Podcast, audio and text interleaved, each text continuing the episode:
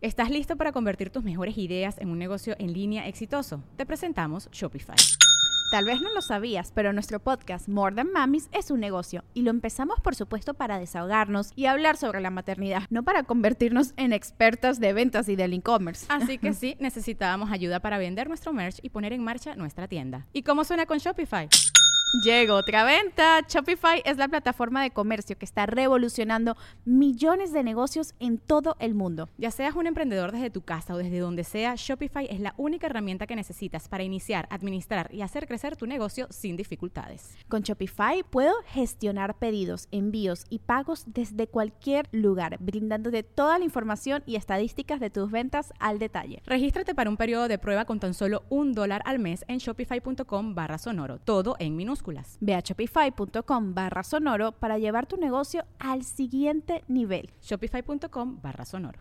Una de las grandes cualidades del pueblo judío es que históricamente se han levantado, lo pierden todo y se levantan, la famosa resiliencia. Y eso es algo que nos conviene entender a todos porque es inevitable que en la vida lo puedas perder todo. Y hoy nos acompaña un empresario mexicano de los más exitosos del norte de México que lo ha perdido todo una y otra vez y una y otra vez lo ha vuelto a construir. José Galicot, en el episodio 190 desde el Museo de Memoria y Tolerancia en la Ciudad de México, comenzamos.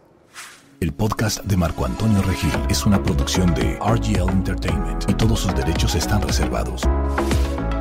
José Galicot es un hombre con una gran historia de reinvención. Después de afrontar carencias y necesidades, pasó de ganar unos cuantos pesos barriendo el piso de una tienda hasta llegar a ser uno de los empresarios más importantes en el norte de México. Incansable promotor de la cultura y las palabras, filántropo por naturaleza y tremendo visionario. Este hombre ha sabido reinventarse una y otra vez, adaptándose a los cambios que ha enfrentado a lo largo de su vida. Fundador de uno de los proyectos más importantes a nivel nacional, Tijuana Innovadora, ha sido pieza clave en impulsar la fuerza económica de su ciudad. José Galicot está en el podcast. Mi querido José Galicot, bienvenido al podcast. Qué gusto tenerte aquí. Marco Antonio, es un placer estar contigo en este extraordinario lugar y qué bueno que tenga oportunidad de charlar. Claro, en el Museo de Memoria y Tolerancia, uno de los museos más hermosos que tiene México, con más eh, profundidad, hay tantas cosas que aprender. Y yo, para abrir boca, lo que te quisiera preguntar es, eh, es algo relacionado con la resiliencia, que es el tema principal de hoy. Si yo pienso en la cultura judía, la palabra que me vendría a la mente para describirlos es resiliencia porque es una, un pueblo, una cultura que se reinventa y se reinventa y se reinventa y que son buenos en lo que hacen, que prácticamente a donde van encuentran qué es lo que funciona ahí y se hacen expertos en eso, sea en la ciencia, sea en el teatro, sea en Hollywood, sea como empresarios, en donde, en, donde entren se reinventan. ¿Cuál es el secreto del pueblo judío? ¿Por qué les va tan bien en todo? Fíjate que es muy interesante tu pregunta porque pues han pasado dos mil años desde que salieron de Israel, de que fueron a la diáspora, que fueron expulsados por el, imperio romano. Y entonces donde quiera que fueron, estudiaban. El secreto es estudiar. Estudiaban la Biblia, discutían eh, los temas de la Biblia, discutían eh, profundamente y buscaban nuevos caminos, estudiando, estudiando, estudiando. Cuando estaban encerrados en los guetos, que no podían salir y muchas disciplinas no podían hacer, se ponían a estudiar. Y ahí discutían y, y todos los rabinos decían que, que tal palabra y que tal cosa, entrenaban el cerebro, estaban en pleno entrenamiento constante. Yo pienso, si me dices cuál es el secreto, ese es el secreto. Siempre estudia. Te voy a dar un ejemplo. Fui al museo de Moscú y entonces, eh, el Museo Judío de Moscú. Y entonces cuando estaba yo caminando por ahí, preguntaba por qué tantos judíos fueron importantes en el tiempo de los soviéticos. ¿Por qué fueron tan importantes? Porque habían estudiado, el resto del pueblo no había estudiado. Y entonces agarraban a los que saben leer, escribir, estudiar, y eso era el secreto. Ahora, el pueblo judío, eh, en este momento lo podríamos identificar como gente muy exitosa y muy rica, pero es un pueblo que fue perseguido, que fue esclavizado, que fue expulsado, que, que, le pasó lo peor de lo peor en la historia. Entonces, ¿dónde está esta conexión de estudiar?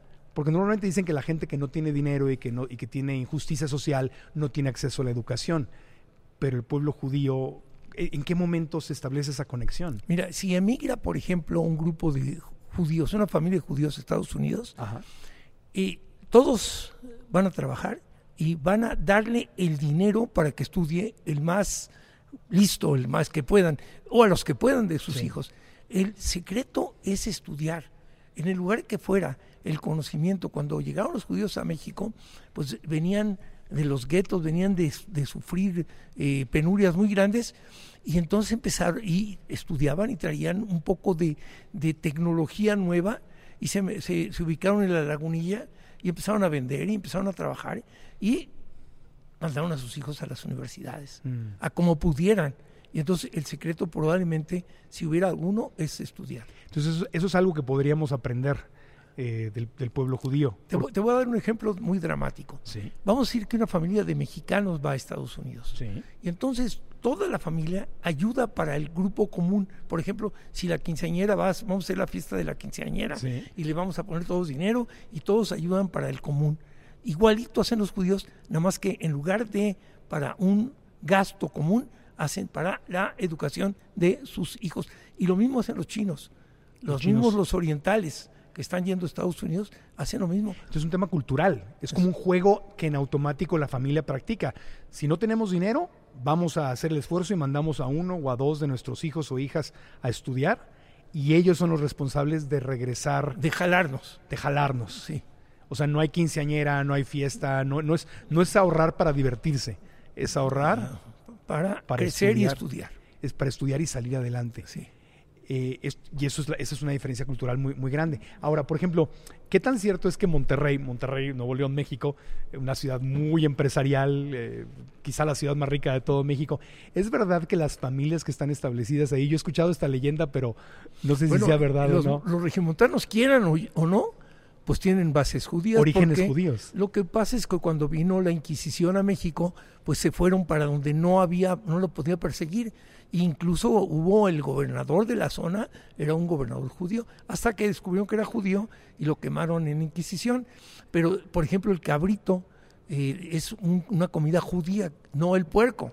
Entonces, pues comen cabrito. Y muchas de las costumbres de los regiomontanos, pues a lo mejor el ahorro, el trabajo, la disciplina, provienen de este esfuerzo, de esta emigración. Porque si es una cultura diferente, si tú comparas, por ejemplo, dos ciudades maravillosas, Monterrey y Guadalajara, las dos son hermosas por características completamente diferentes. Guadalajara es divertidísimo, es una ciudad súper mexicana, la gente, abrazos, pero son comidas de tres, cuatro horas, te citan a las dos de la tarde, llegan tres y media, y en Monterrey te dicen las citas a las dos y es a las dos.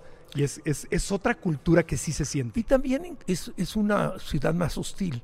O sea, había más agua, por ejemplo, en Culiacán hay ríos y ríos, en Guadalajara hay agua, en Monterrey. Hubo que, que, que romper, irrumpir en la industria para crear negocios con gente muy capacitada que también estudia. Ya. ¿Qué otra cosa, qué otro hack, digamos, le podríamos aprender al, al pueblo judío? Eh, el estudio es una. Yo diría que hay otro más, que es muy importante. Vamos a poner que llega un judío a México y le dan unos amigos, le dan dinero para que ponga una tienda de pepitas y pone su tienda de pepitas en la lagunilla, ahí pone y tiene mil pesos y gana mil pesos. Y agarra los mil pesos y los divide en dos. 500 come y 500 invierte. El otro día tiene 1500 vuelve a hacer lo mismo, lo hace muchas veces, al rato tiene cinco tiendas de pepitas, al rato tiene un mayoría de pepitas, sigue comiendo con los 500 pesos hasta que puede comer con mil, con sobrantes. No, no se gasta el dinero rápidamente. Pero tengo un pariente, un amigo mío, que pues, sí, puso un puesto de pepitas, se ganó mil pesos y se los tomó y al otro día volvió a ganar mil pesos, se los volvió a tomar, y a la quinta vez se seguía tomando, y al rato el judío le estaba vendiendo las pepitas porque ya tenía mayoreo. Claro, y eso también parte de la cultura. ¿Sí? Es decir, yo recuerdo eh, en aquel desayuno que tuvimos donde dije, eh, Pepe, tienes que venir al, podcast conmigo, me acuerdo que me contabas esta historia de cómo eh, tú y tu familia llegaron a Tijuana, una de las familias fundadoras de Tijuana, igual que mi abuelo, cuando no había nada, en Tijuana, no había pavimento, no había calles, no había nada. Y tú y tu familia llegaron sin dinero, ¿correcto? claro. Con una mano adelante. Es más, el, el primer día que llegamos este, no teníamos para comer, o sea, nos la pasamos sin comer, Sí. Un abuelo me, nos regaló, luego nos dio unas cobijas a mi padre para que saliera a vender a la calle. Y empezó a vender. Y mi papá, el segundo o tercer día, se ganó 100 dólares. Había dinero en Tijuana. Pero ¿qué crees? Que se va al high alay. Y entonces los pierde. Y nos tuvimos un segundo día sin comer. Y de ahí en adelante nunca más jugó. Y empezó ya a trabajar bien. Y nos empezó a ir bien. Y ya. Empezó a, re- a reinventir, como a reinvertir. Reinvertir, reinvertir. Reinvierte, me- gasta menos de lo que, que ganas. Gasta Claro. menos de lo que ganas. y no te subas el sueldo hasta que tengas mucho dinero. O sea, Hasta- no porque te lo. Ese es el problema. Mientras más ganas, más gastas. Sí. Ese es el eterno problema cultural que tenemos los, Todos. los latinos, Sí. ¿no? Y, y esa es la gran diferencia, ¿no? El ejemplo de las, de las pepitas. Entonces, tu familia llegaron y empezaron a re, llegaron sin nada y llegaron a reinvertir. Ganaban un poquito y no se lo gastaban, lo reinvertían. Sí. Lo reinvertían. Pero también con este tema de vender, de, de- de ser comerciantes. Bueno, ¿no? había, eh, no necesariamente los judíos son comerciantes. Ok. Si tú puedes, los premios Nobel del mundo, un 20% de los premios Nobel de cualquier cosa, de ciencias, de, de- de- son de judíos. Sí. Y, el, y otra vez, eh, la fórmula secreta, estudiar. estudiar y. No, aquí tengo judíos, por, o sea, la lista sería interminable de judíos famosos, pero nada para que nos ubiquemos, este Albert Einstein Sí. en ciencia, Sigmund Freud, el, el padre de la, de la psicología, del psicoanálisis, Woody Allen, Steven Spielberg, Karl Marx, eh, Levi Strauss, el, el- el- El que hizo los pantalones. los pantalones, los famosos jeans, Roman Polanski, eh, Marcel Marceau, el, mimo. gran, el gran mimo. Mira, Hay yo, yo, creo- yo tengo una tesis ahí. Sí. El pueblo judío estaba encerrado en guetos y no podía salir, no podía trabajar en cualquier cosa. Napoleón Bona- Bonaparte y José II de Austria dieron libertad a los hombres, o sea, nos hicieron iguales. Y en ese momento los judíos pueden ser iguales que los demás y trabajar igual que los demás. Y entonces, como han pasado siglos estudiando, entrenándose, de pronto aparecen personajes que no puedes creer, que irrumpen. Sigmund Freud en la psicología, Karl Marx en, en- en- en la, en la economía, y entonces te empiezas a encontrar, pero bien estudiado, traían un, un cargamento de estudio, de trabajo, de lucha y de disciplina. Entonces, pues esto les hacía eh, exitosos. Y, y también se ayudan mucho entre ellos. O sea, el, el tema de la comunidad judía, de cómo. ¿por, por qué son tan unidos? ¿Será.? ¿Es porque han sido tan perseguidos? ¿Porque les quitaron todo? ¿Porque los esclavizaron? ¿De ahí viene esta, esta unidad? Que Mira, son- hay una frase que se usa mucho entre los judíos que se llama tikkun olam. Tikkun olam. Quiere decir, deja tu mundo mejor que lo encontraste. Haz que el lugar donde esté, cuando te vayas, esté mejor que lo encontraste. Haz algo por el mundo. Y entonces yo pienso que esa frase, desde luego empiezas a ayudar a los de tu casa, a hacer que tus hijos estudien mejor y coman mejor, y luego a tu vecino, luego a tu paisano, y luego a tu pueblo. Nosotros tenemos una organización que se llama Tijuana Innovadora. Sí. Tenemos años siendo mucho por Tijuana Sí. y cuidando a Tijuana y la amamos a Tijuana. No, no nosotros los judíos, nosotros los tijuanenses. Y la verdad es que somos, es un éxito. En, no hay área donde Tijuana Innovadora no esté- tenemos orquestas para jóvenes, tenemos cientos de, de- de voluntarios que trabajan con nosotros. Eh, trabajamos, por ejemplo, eh, tenemos una cosa muy curiosa, tenemos arte, pero diferente de todo el mundo, eh, pues la gente no va fácilmente a los museos. Este sí vienen muchos y vale la pena, este es el mejor de todos Sí. pero no van mucho a los museos. Entonces un día hicimos un pequeño museo y nos corrieron del museo y nos volvimos el único museo en el mundo homeless, no teníamos casa. Entonces fuimos de, de entonces decimos, ¿qué hacemos con los cuadros? Entonces empezamos a ir a donde estaba la gente. ¿De qué era el museo? ¿Era qué tipo de, arte? o- pintura, de, ¿De pintura? de pintura. Ok. Y, tenemos, y de pronto ahorita tenemos la colección más grande de pintura de Tijuana, pero además vamos a donde están los estudiantes, vamos a la cárcel, vamos a las universidades, vamos a las maquiladoras, gente que nunca iría a un museo Les y lo llevamos nosotros ahí, eso lo hace Tijuana. Entonces tú estás tratando, en tu mejor esfuerzo con toda tu familia, con todos los líderes de Tijuana, estás tratando de cambiar esa cultura, de llevar una cultura de éxito. en esta ciudad tan, En- tan denigrada, Sí. tan sufrida, tan, tan luchona, Sí. porque cuando Tijuana tampoco tiene nada, no tiene agua, no tiene agricultura, no tiene ganadería, tiene el potencial de la frontera y tenemos que aprender a aprovecharlo. No lo aprovechamos del todo, pero tenemos que aprender. Claro. Juntos tenemos el país número 9 del mundo. Sí, Tenemos que aprovechar lo que es California. claro, eso, eso, la economía, ya creo que ya subió, creo que ya es la número 7 o Sí, 6. sí, sí, son Oye, chambeadores. A ver, pero tú cuando llegas a Tijuana con tu familia, para empezar, ¿por qué se van a Tijuana? Son familia, ¿tu familia es, es- es de Europa? ¿Venían huyendo de consecuencia de la Segunda Guerra Mundial? Mi, mi papá nace en Turquía Ajá. y muy chico estudia en una escuela que, que permitían, enseñaban idiomas. Ok. Entonces, cuando los alemanes en la Primera Guerra Mundial llegan a, a Turquía, él sirve de intérprete, tiene 13, 14 años. Y esto le trae comida a la familia porque era intérprete de los alemanes. Wow. Pero a los 16 lo querían, en la leva lo querían llevar. Sí. Y entonces escapa y se va a Grecia y de Grecia se va y va aprendiendo idiomas, va aprendiendo idiomas todo el- y termina siendo hasta crupiera ya en, en Mónaco. Ajá. Era en el casino de- de Mónaco. Ajá. Y llega a México, quién sabe por qué. Y entonces cuando llega tenía eh, el, el idioma que hablaban los judíos de Turquía era español, era el viejo idioma que en 1492 cuando nos expulsaron de España guardamos. Entonces él hablaba un idioma muy chistoso. Moza más fermosa no vive en la frontera que la moza de la Finojosa. Así no, era, pero parecido al español. Entonces no tuvo problema para llegar aquí y hablar español. Y entre los idiomas hablaba alemán. Y entonces no tuvo ningún problema para aprender un idioma judío que se llama Yiddish, que inventaron en Alemania. Sí. Y entonces pues se ubicó y se puso de gente viajero y entonces andaba por todo el país cuando mi abuelo y mi abuela, de parte de mi mamá, vivíamos en Santa Bárbara, Chihuahua. Ok. Ok, yo nací en Santa Bárbara, Chihuahua, un pueblito chiquitito. Y entonces llegó mi papá, mi, ma- mi mamá tendría 14 años, vio a un muchacho guapo, pues que tenía 20 años más que ella, y pues se lo raptó y así fue como se casaron. Wow. Hicieron negocios en Chihuahua, le estaba yendo bien, pero mi mamá era muy latosa, así como fue latosa para enamorar a mi papá, fue latosa para llevarnos a, a- a México. Ella quería, quería vivir en México. Y nos fuimos a México, nuestro capital nos duró creo que cuatro o cinco años y llegamos, nos tuvimos que venir a Tijuana, porque no habíamos perdido todo, mi papá había perdido todo. Y veníamos en un tren que era muy caliente en agosto, no había refrigeración y traíamos bolsas de comida que se nos, que se nos echaron a perder. Por eso el primer día que llegamos a Tijuana no comimos. No tenía nada. Imagínate el amor que le tengo a la ciudad.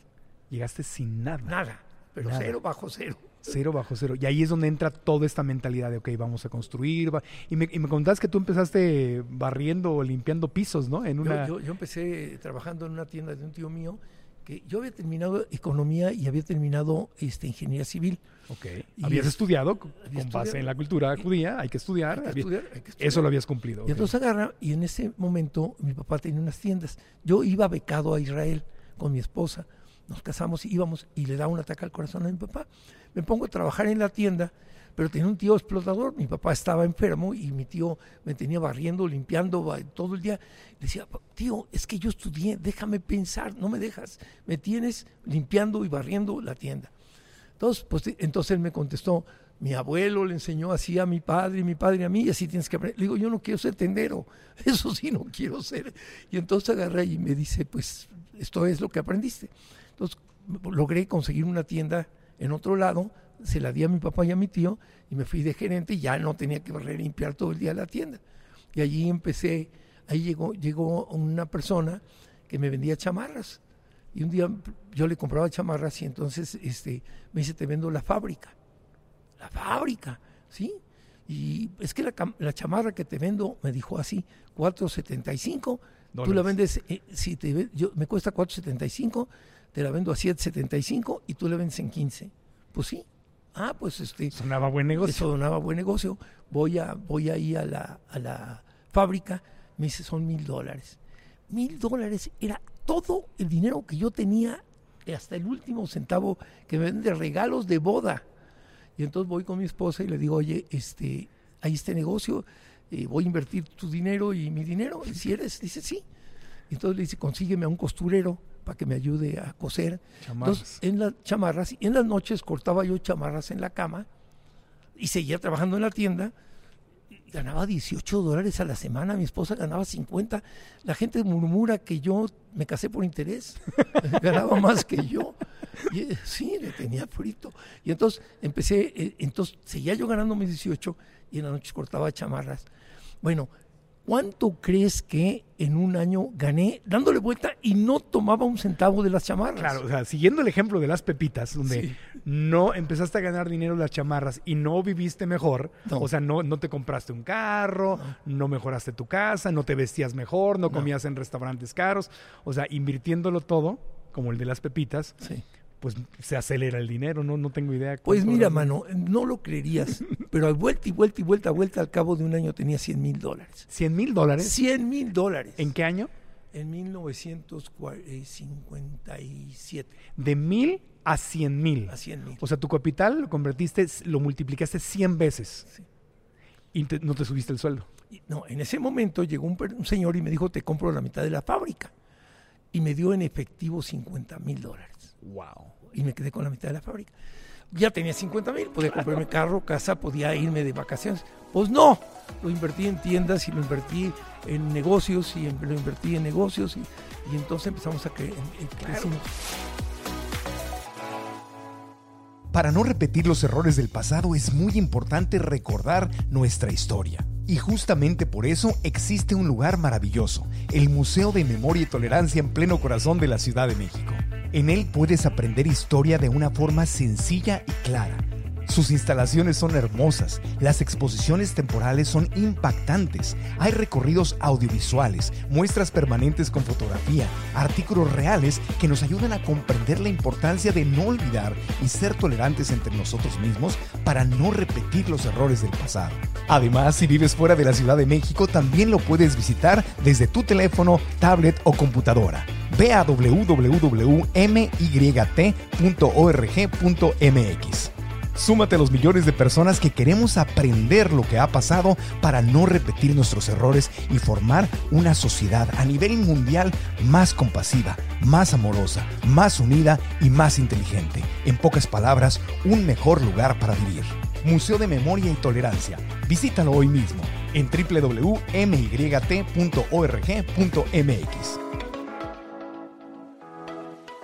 Es que, eh, José, tú me dices eso y es... eh, yo no tuve papá, o sea, me hubiera encantado que, que- que un papá, que haber tenido un papá que me hubiera dicho esto desde niño, porque en la cultura tradicional mexicana o latina, lo que hacemos es que em, nada más empezamos a ganar tantito mejor y yo lo primero que hice fue comprarle una televisión sota a mi mamá. Le compré su carro, le compré una casita ahí en Chulavista, eh, yo empecé a vivir mejor. Quiere uno vivir como rico, quieres verte y tener las cosas de los ricos ¿sí? Pero estás pagándolo con tu trabajo. Pero con tu tienes trabajo. derecho, ¿eh? No, Eso tienes no derecho. Puedes hacerlo, no hay nada malo. Nada malo. Pero, pero no, se, no se crea riqueza. Bueno, y en ese momento, Sigo viviendo al día. con mi socio de la fábrica, Ajá. me subí el sueldo ya a 200 dólares al mes. O sea, de mis 18 ya ganaba 200 de la fábrica, pero había invertido mis 50 mil dólares en otros negocios. Sigue siendo un sueldo bajo para lo que ya estabas. No, era ya era un Era sueldo decente. decentón, ya podía yo. Fíjate que tenía yo un amigo muy rico y, y este amigo me invitó dos veces a comer conmigo, a mi esposa y a mí. Ajá. Y se gastó 50 dólares, perdón, si se gastó 50 dólares, 100 dólares en una cena en San Diego. Y al sábado siguiente otra vez 100. Y yo ganaba 18. Agarré de mis dinero poquito y le invité a comer. Le dije, la última vez que comemos juntos, yo no puedo, I can't afford it, yo no puedo pagar lo que tú pagas. Claro. Y esa es, esa es esa disciplina que estás diciendo. O sea, yo sé, cada quien tenemos derecho en gastarnos el dinero que ganamos en lo que se nos dé la gana. Pero si el objetivo es dejar de trabajar por el dinero, o sea, dejar, poderme retirar un día, poder tener más espacio, dejar de ser esclavo de un trabajo como ese que tenías ahí limpiando pisos que a lo mejor ni me gusta, lo que le pasa a la mayor parte de la gente es que trabaja haciendo cosas que no aman. Trabajan soñando con que llegue el viernes y medio se este, distraen sábado y domingo para olvidarse de la horrible realidad china y viene el lunes otra vez. Si quiero salir de esa famosa carrera de la rata, entonces gastarme todo lo que gano No es la fórmula. No es la fórmula. No es si la tú estudias y eres cuidadoso con tus recursos, después puedes gastar lo que quieras. Si tú ya ganas un millón de pesos diarios, pues gástate medio millón, pero, pero gana el, millón y guarda algo. Y ya, eso es, un secreto universal. Un secreto un- universal. Ahora, una pregunta. Eh, esta, esta, digamos que bendición podríamos llamarle de la cultura judía de se- saben estudiar, saben trabajar, saben ayudarse, tienen como muy claro cuál es el objetivo, ¿no?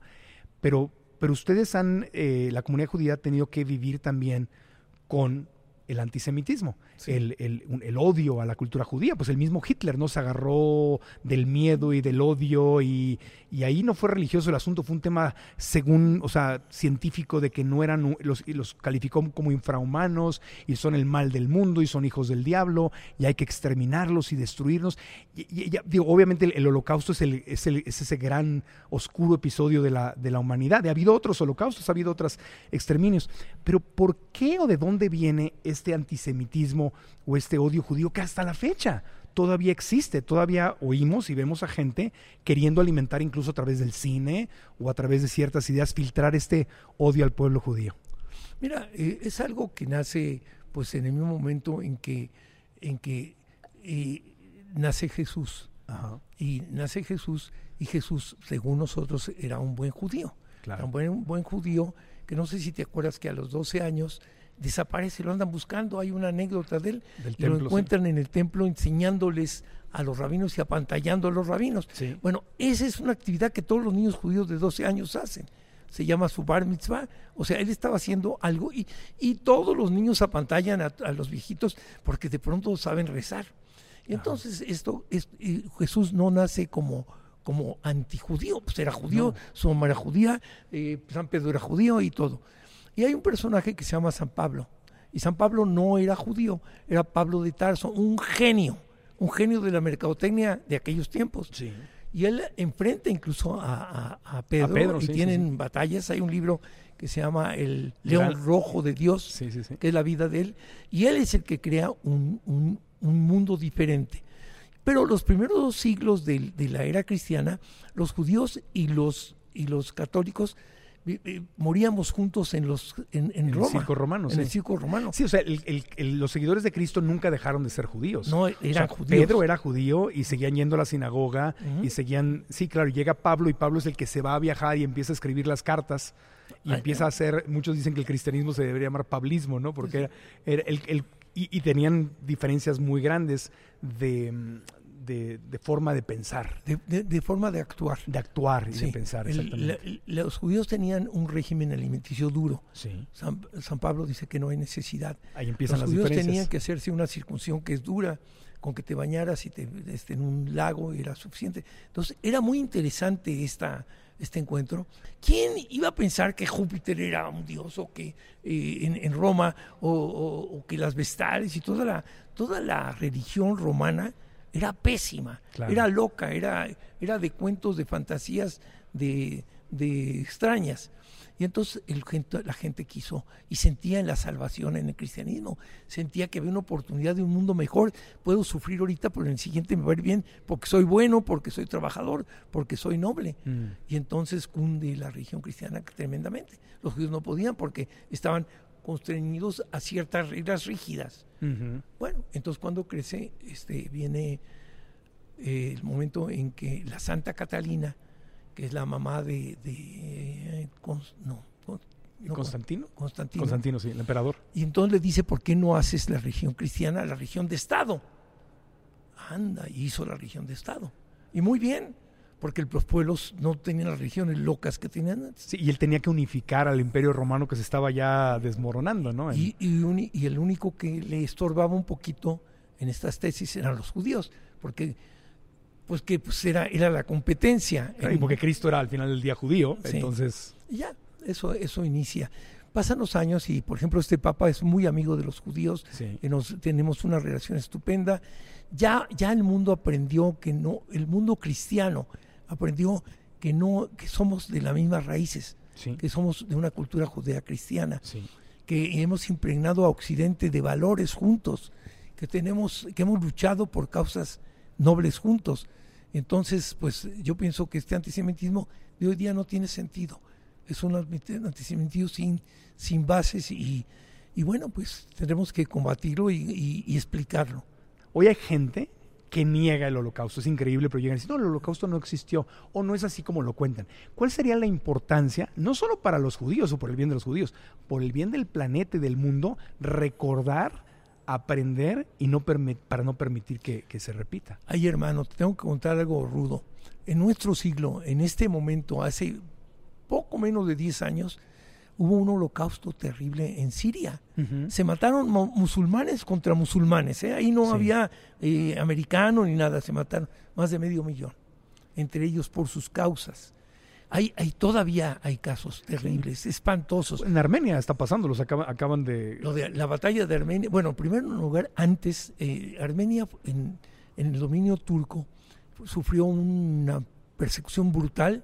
Y leí un libro que se llama Los 40 Dios del Monte de Moisés, del Musadag, que habla de eso. Es escalofriante. Y, y el pueblo armenio sufre todavía ese holocausto Sí. y lo tiene en su sangre.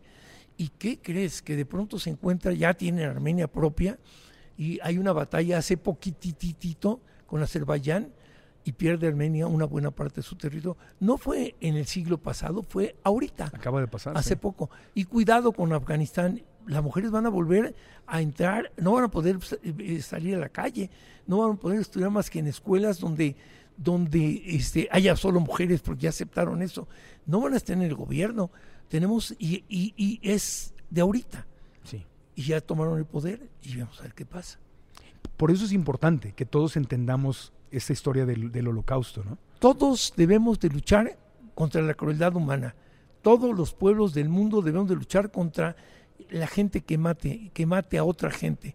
No debe haber eso. No, de- no es justo, no es correcto, no es humano. No lo querría Jesús, no lo querría Mahoma y no lo querría Moisés y no sé quién más. Ni Buda, ni, Ni Buda, la ni- Madre ni Gandhi. Teresa, ni Gandhi, ni, ni nadie. Pero a los, los líderes que provocan estos movimientos de odio siempre se agarran, tienen como una co- como un manual de operaciones, ¿no? Sí. Que siempre es decir, ah, la culpa de este gran problema Sí. es de este grupo. Tiene que haber un enemigo para que funcione, tiene que haber un enemigo para que funcione. Y entonces inventan enemigos. Y bueno, pues este, eh, por ejemplo, por ejemplo, eh, Trump, pues acuérdense de su frasecita de, de los mexicanos, de su frase, ya lo hemos olvidado y lo que sea, pero no estuvo bonito lo que decía de nosotros. Eh, éramos pueblos de violadores y no sé cuánto y no sé qué. Yo combatía mucho a Trump. Yo creo que di más de más de 50 discursos contra él y luego ganó. O sea, perdí. Ajá. Pero no podemos dejarlos. No, hay que combatirlos. No podemos dejar que un hombre mate al hombre. Claro, porque luego se normaliza, que fue lo que pasó en Estados Unidos. Primero nos escandalizamos, ¿cómo es posible que dijo eso? Y luego se nos hizo ya después de los años desagradable, pero normal que estuviera hablando así, y la gente que lo sigue empezó a hablar así, se empezó a normalizar. Se trivializa. Se trivializa. se vuelve en- como normal. Como la muerte de, lo- de los sirios, como, como crímenes que están ocurriendo en este momento en África. Debemos levantar voces que digan no. No puede matar el hombre al hombre simplemente porque tiene una religión o porque es de otro pueblo o porque es güero o porque es prieto o porque es moreno. Sí. Tiene, el hombre tiene que respetar los derechos humanos. Ya.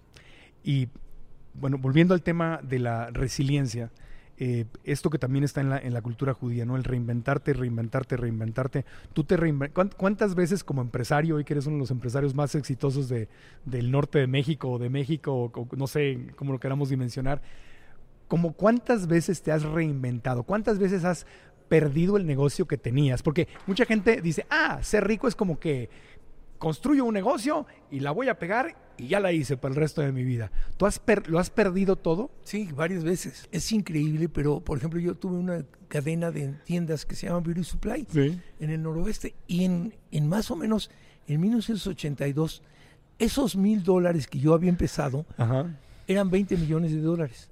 Yo en 1982 tenía 20 millones de dólares Wow. en mercancía y debía 20 millones de dólares. O sea, tenía propios 20 y 20 debía. Y viene la devaluación del 82 De López Portillo. de López Portillo. Del defenderé al peso, Peso como, un perro. Pues, pues sí. Y se devalúa. ¿De y- cuánto a cuánto se fue el peso mexicano? ¿Se- ¿Te acuerdas? De Empezó con 12.50 y luego 20 y 20, luego vieron la 24. locura. Luego le quitamos ceros, todas las historias. Sí. Entonces perdí todo. Porque pagué lo que debía en aquel tiempo, pagábamos lo que debíamos. Claro, porque tú debías dólares. Debía dólares en Oriente. Eh, claro. Y entonces mi mercancía se volvió pesos de, de 20 de esto y perdí todo. Y tuve que volver a inventarme. Y entonces inventamos algo muy curioso. Este, un empleado mío me dice, hay que hacer una discoteca. Le digo, ¿una discoteca? Una discoteca, si hoy soy scout y yo no tomo, yo no, nada de eso. Dice, pues, ¿y qué vamos a hacer con los empleados que tenemos? Pues ellos se la jugaron con sindicatos, son gente leal. Pues le digo, pero aparte no tengo dinero. Y entonces este, dice, yo tengo una, tengo una máquina de discos. Yo, en ese año, que es el 82, surge la- las- la- los videos este, en el mundo. MTV, los MTV, videos ahí surge en el 82, exacto. Sí, sí, sí. Y en eso hacemos una discoteca en La Paz, con, poniendo ropa interior que teníamos de la tienda colgada en el techo, un viejo Volkswagen que teníamos por ahí también tirado, y pusimos una serie de cosas que, que estábamos este, eh, poniendo, y, y mi cuate trae su disco, pintamos en el piso una, una, una pista, pintamos las ventanas de la tienda donde lo hicimos de jabón, y le pusimos OK, Maguey porque la tienda se llamaba OK y le pusimos OK Maguey. ¿Y qué crees? En una ciudad que había perdido todo porque la fayuca se había perdido en Tijuana, Sí, la- la- de lo, ilegal que se llevaba a de México. pronto colas y colas y colas de gente para entrar a la OK Maguey. ¡Anda! Pues me reinventé. Te reinventaste y te volviste discotequero. Me tuve que volver discoteca. Y luego abriste una discoteca que fue calificada como una de las cinco mejores del mundo en su momento por la revista Billboard, que era All Laser Club en Tijuana. Sí, hicimos. Ahí nos conocimos, ahí, Ahí, nos era cliente. conocimos, ahí era cliente y eras, eras promotor. Éramos, También trabajé de DJ ahí Sí, con la estación de radio. sí. Entonces, pues así, y luego... eh, Y se luego tronó la O también. La otra truena y empezamos un negocio de telefonía y entonces crecimos en todo el mundo, el negocio creció en- en- increíblemente y de pronto vino un pillano, un desgraciado. Eh, teníamos te- llamadas por cobrar a todo el mundo y aparece el celular y mata el, el iPhone. negocio y hay que volver a empezar. Con la salida del iPhone se murió tu negocio. Claro, se acabaron los teléfonos eh, de las calles, se acabaron. Claro. Claro, ah, estabas en la telefonía también de, de- de De las calles, calles, en los hoteles. y tarjetas, Sí, sí, sí, sí. y se murió. Y se murió. Y, y- y otra vez a Y reinventarte. volver a empezar. O sea que la, la vida es así. Bueno, pero, pero a, a mí lo que, lo que yo veo del- de la cultura judía es que no se tiran al drama. O sea, me imagino que les duele mucho, pero como que están acostumbrados a perderlo todo, como que, digo, es durísimo, pero pues, pero viene del, de, o sea, Mira. toda la vida lo han perdido todo. Yo, yo no creo que soy el mejor ejemplo de los judíos. Hay muchos mejores que yo. Pero sí te puedo decir que otra palabra que agregaría sería actitud. Actitud. O sea, el, el, ok, perdí, bueno, vuelvo a empezar. Pues al fin no tenía nada, vuelvo a empezar. sí. Al fin hubo días que no comí, vuelvo a empezar. Y volvimos a empezar. Y, y esa es la verdadera riqueza, ¿no? no la riqueza no es tener dinero, sino saber cómo crear el dinero para que te puedas levantar de una y de otra. vuelves a empezar. Y vuelves a hacer el mismo truco, vuelves a guardar parte de tu dinero, aunque ya no te... Oye, pero tenía 20 millones de dólares, no tengo nada. Te, te ¿Te, te podría quedabas otra vez sin nada? en cero, a grado tal que en algún momento no pude pagar la escuela de una hija mía porque no tenía para pagarla. De la discoteca y de todo sí. esto. No, no, después vino ahí la discoteca. Antes de la discoteca, de, a- las cadenas de, de Beauty Supply, de artículos de belleza. sí. Te quedas sin nada y otra vez y otra vez. Pero ¿cómo te manejas? A ver, hay, hay mucha gente que seguramente puede estar viendo o escuchando este podcast y que lo ha perdido todo o no tiene nada y está sufriendo literalmente por la falta de dinero y tiene un trabajo que no le gusta y no sabe ni cómo salir adelante. ¿Qué consejos paternales como Primero- empresario mexicano nos podrías dar? Primero cuide, cuide su relación con la familia, Ok. con la gente que quiere. No los maltrate. No, no porque no tenga recursos y hayamos perdido me desquito con mi familia. Mi familia es sagrada, es primero. Y entonces volvemos a empezar y, y, bueno, tengo que llevar el pan de nuevo. Pues lo voy a llevar y voy a tener que ver cómo le hago. Oye, es de lugar, de negocios desde hacer chamarras hasta telefonía, hasta esto, pasando de muchos negocios, pero hay- otra palabra que me gusta mucho y es, es de Napoleón Bonaparte, es una frase que es la audacia, siempre la audacia, así decía en francés, yo no digo francés, pero hay que tener la, la voluntad, sí puedo salir a vender zapatos, Sí. sí. puedo hacer una discoteca, sí puedo entrar a la telefonía, sí puedo hacer eh, otros negocios, sí puedo trabajar porque tengo brazos y tengo espíritu y tengo que cuidar a mi familia. Y Algo que me queda, se me queda muy grabado del ejemplo de cuando estabas limpiando pisos ahí en esa tienda, tú te diste cuenta que si seguías limpiando pisos no, no tenías tiempo para crear, no tenías tiempo para pensar, no tenías tiempo para, para inventar algo. Y te saliste a como dio lugar de un lugar que no te permitía el espacio para no, no estés en un lugar donde no, no te permite el espacio. No, nunca, nunca te agotes, nunca te ahogues. Cambia. Hoy día, pues te puedo dar mi, ejemplo de Tijuana. En Tijuana ahorita hay- no hay desempleo. Hay 30 mil trabajos esperando trabajadores. Entonces, pues si yo estoy en una fábrica y no me trata bien, me voy a la otra. Voy donde, donde viva bien y trabaje bien. Cuando subieron los sueldos, que doblaron los sueldos en la frontera, los sueldos en la frontera ya estaban al doble. ¿Por qué? Porque la gente los quería, digo, quería el empleado y le pagaba más. Claro, em, Entonces, yo pienso que no aceptes derrotas, no te rindas y cuida a tu familia y cuídate tú. Y no, no te no te vayas a meter a tomar y a perder, y ya perdí todo y al drama, nada. Otra vez sonreímos a lo regil, precioso, y le echamos ganas. Y a lo galicot también. A lo galicot. Es otra vez la resiliencia, es reinventarnos. Es, es incluso hasta, no sé, obviamente eres judío, no sé cómo haces oración, pero, pero me- yo cuando, yo aprendí a hacer oración incluso en forma distinta. En vez de decir, Diosito, dame, aprendí a decir, Diosito, ayúdame a ser creativo. Yo sé que puedo, pero no se me ocurre o no, sé, no encuentro la salida. A- a- ilumíname la cabeza, pero no, no dame, no regálame, Diosito, mándame la lotería, sino ayúdame a, usar mi inteligencia. Yo, yo te digo, yo, yo rezo todas las noches y mi rezo es cuida a mi familia. Para mí es, es y, me acuerdo de cada uno de los personajes de mi familia y en cada uno le deseo que esté bien. Y, eh, para mí, sin familia no tiene sentido la vida. Claro. Y tengo una linda familia. Yo sé, yo sé. Les mandamos, les mandamos un abrazo.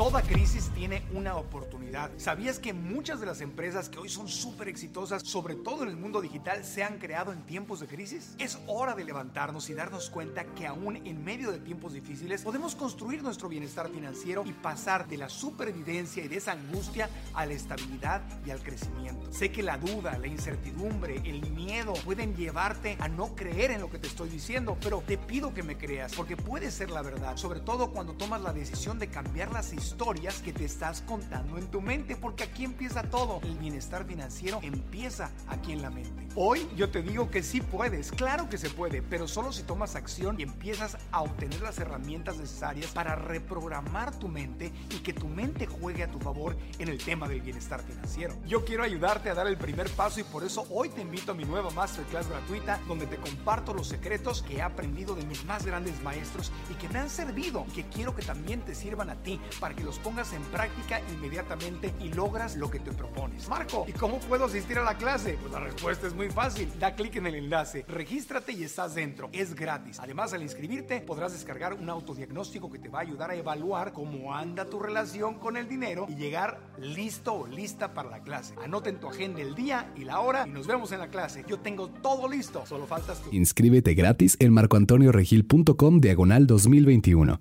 Si estás en YouTube, da clic en la descripción de este video. En esta pandemia en que en América Latina se ha perdido tanto y tanto. En Estados Unidos se le ha dado dinero a la gente. No solo no se han perdido las cosas, sino que una, hay inflación. Eh, ahora que se están suspendiendo esas ayudas, vamos a ver qué pasa. Pero en México eso no pasó, no hubo una ayuda del gobierno a las empresas, hubo tanta gente que tronó, tanto empresario que tronó, tanta gente que se quedó sin trabajo, tanta gente que está desesperada, tanta gente que no, no ven cuándo se va a acabar esto. ¿Qué consejos le podrías, le podrías dar? Mira, eh, aquí hay algo bien interesante. En 1920 fue la, la- la gran crisis del- de- americana. Y, la- y esta crisis quebró a la gente. Y el gobierno de aquel entonces retiró los recursos, quitó el dinero. Y, la crisis se puso espantosa. Todos los economistas desde ese día empezaron a estudiar que esto no vuelva a pasar. Y entonces lo que hizo el gobierno americano fue inundar a Estados Unidos de, de- de dinero. Claro. Pero inundar. eh, no, no, hay gente que está ganando más dinero sin trabajar que Sí. trabajando. Sí, por eso no, no pueden hacer que regresen a sus trabajos, No muchos pueden- de ellos. ustedes pueden ir a restaurantes en San Diego que dicen, perdonen, pero no tenemos meseros. En Miami está igual, Eh, en sí, todas partes. Entonces, ok, Pero esto se va a acabar, esto se va a limitar y se va, Sí. se va a sentir. Pero en México no pasó eso. Pero México tuvo una gran ventaja también. Mm. No, no estamos tan mal. Por lo menos yo tengo que ver las cosas entre un optimista y un pesimista. Los dos están equivocados, pero el optimista se divierte más. Y yo soy optimista. México recibió 42 mil millones de dólares Ajá. porque los mexicanos de Estados Unidos estaban re- recibiendo carretadas de dinero del gobierno americano. Y muchos alivió, alivió.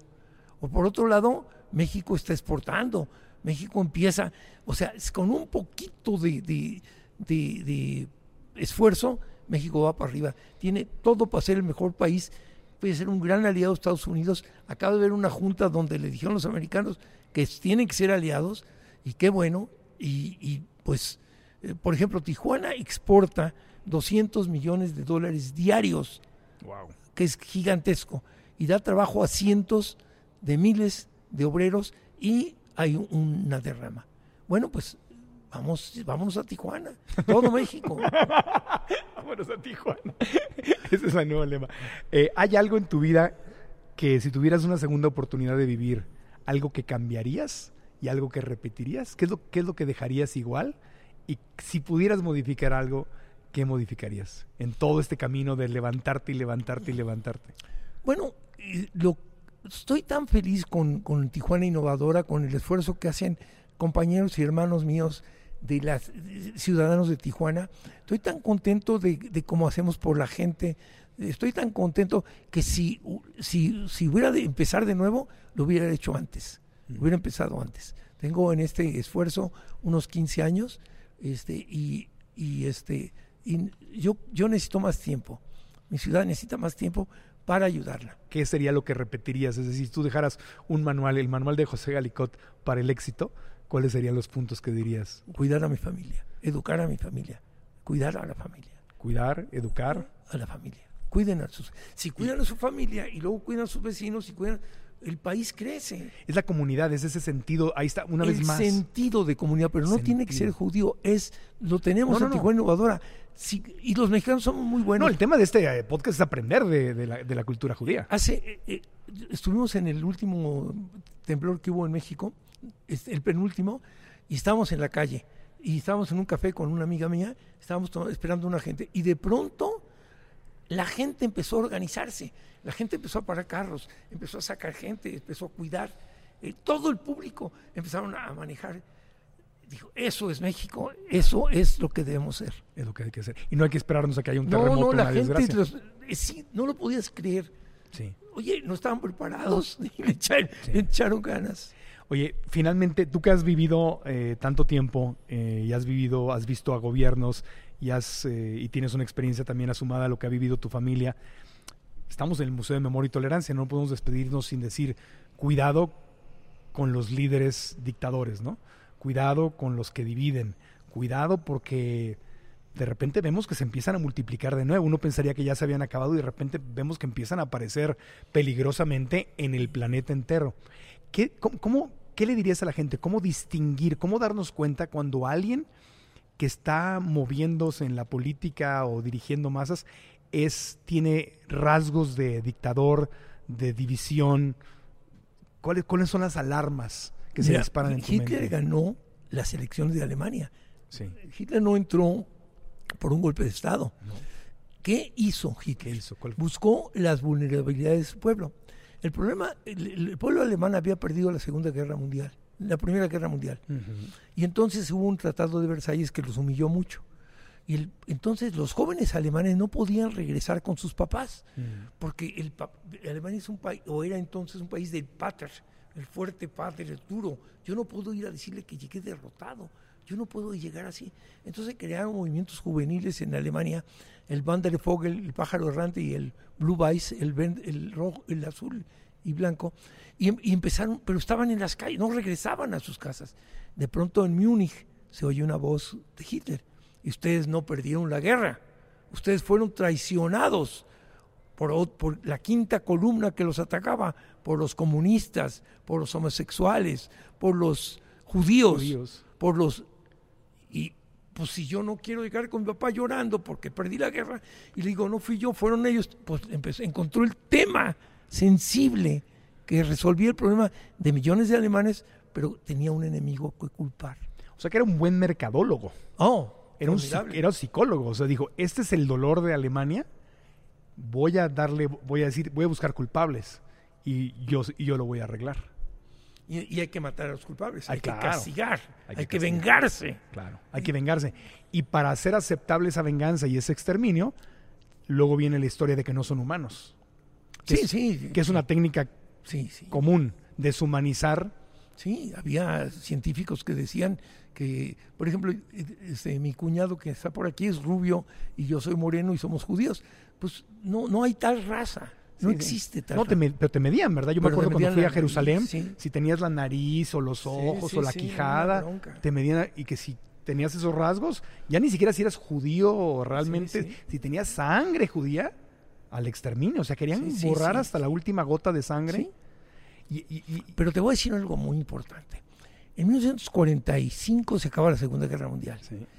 En 1948 el pueblo de Israel estaba creando el Estado.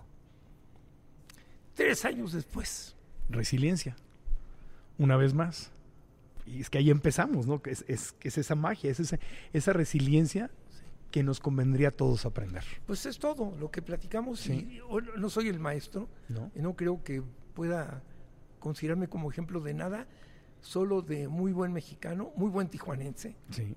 Pues sí es muy inspiradora la plática y espero que a todos les haya servido mucho. ¿Algún consejo final, algo que no te haya preguntado que quieras dejar en, en este momento? Yo, yo, te, yo te preguntaría, eh, tú que has vivido muchos cambios de México. Yo hace 20 años decía, no, México en 10 años va a estar muy bien. Y hace 10 decía, no, en 10 años México va a estar muy bien. Y aquí quiero seguir diciendo y pensando que México y América Latina y los latinos vamos a estar muy bien. Si hay salida de esta, Mira, de te, te esta voy a dar crisis. dos consejos. El primero, de- al respecto, México va a estar muy bien. Eh, este, estamos en una oportunidad gigantesca en este momento en el conflicto entre China y Estados Unidos. Cientos de o miles de fábricas, toda la producción mexicana en cinco años podría doblarse y habría trabajo para todos. Es una oportunidad. Y el más grande consejo que les quiero dar a todos, oigan a Regil.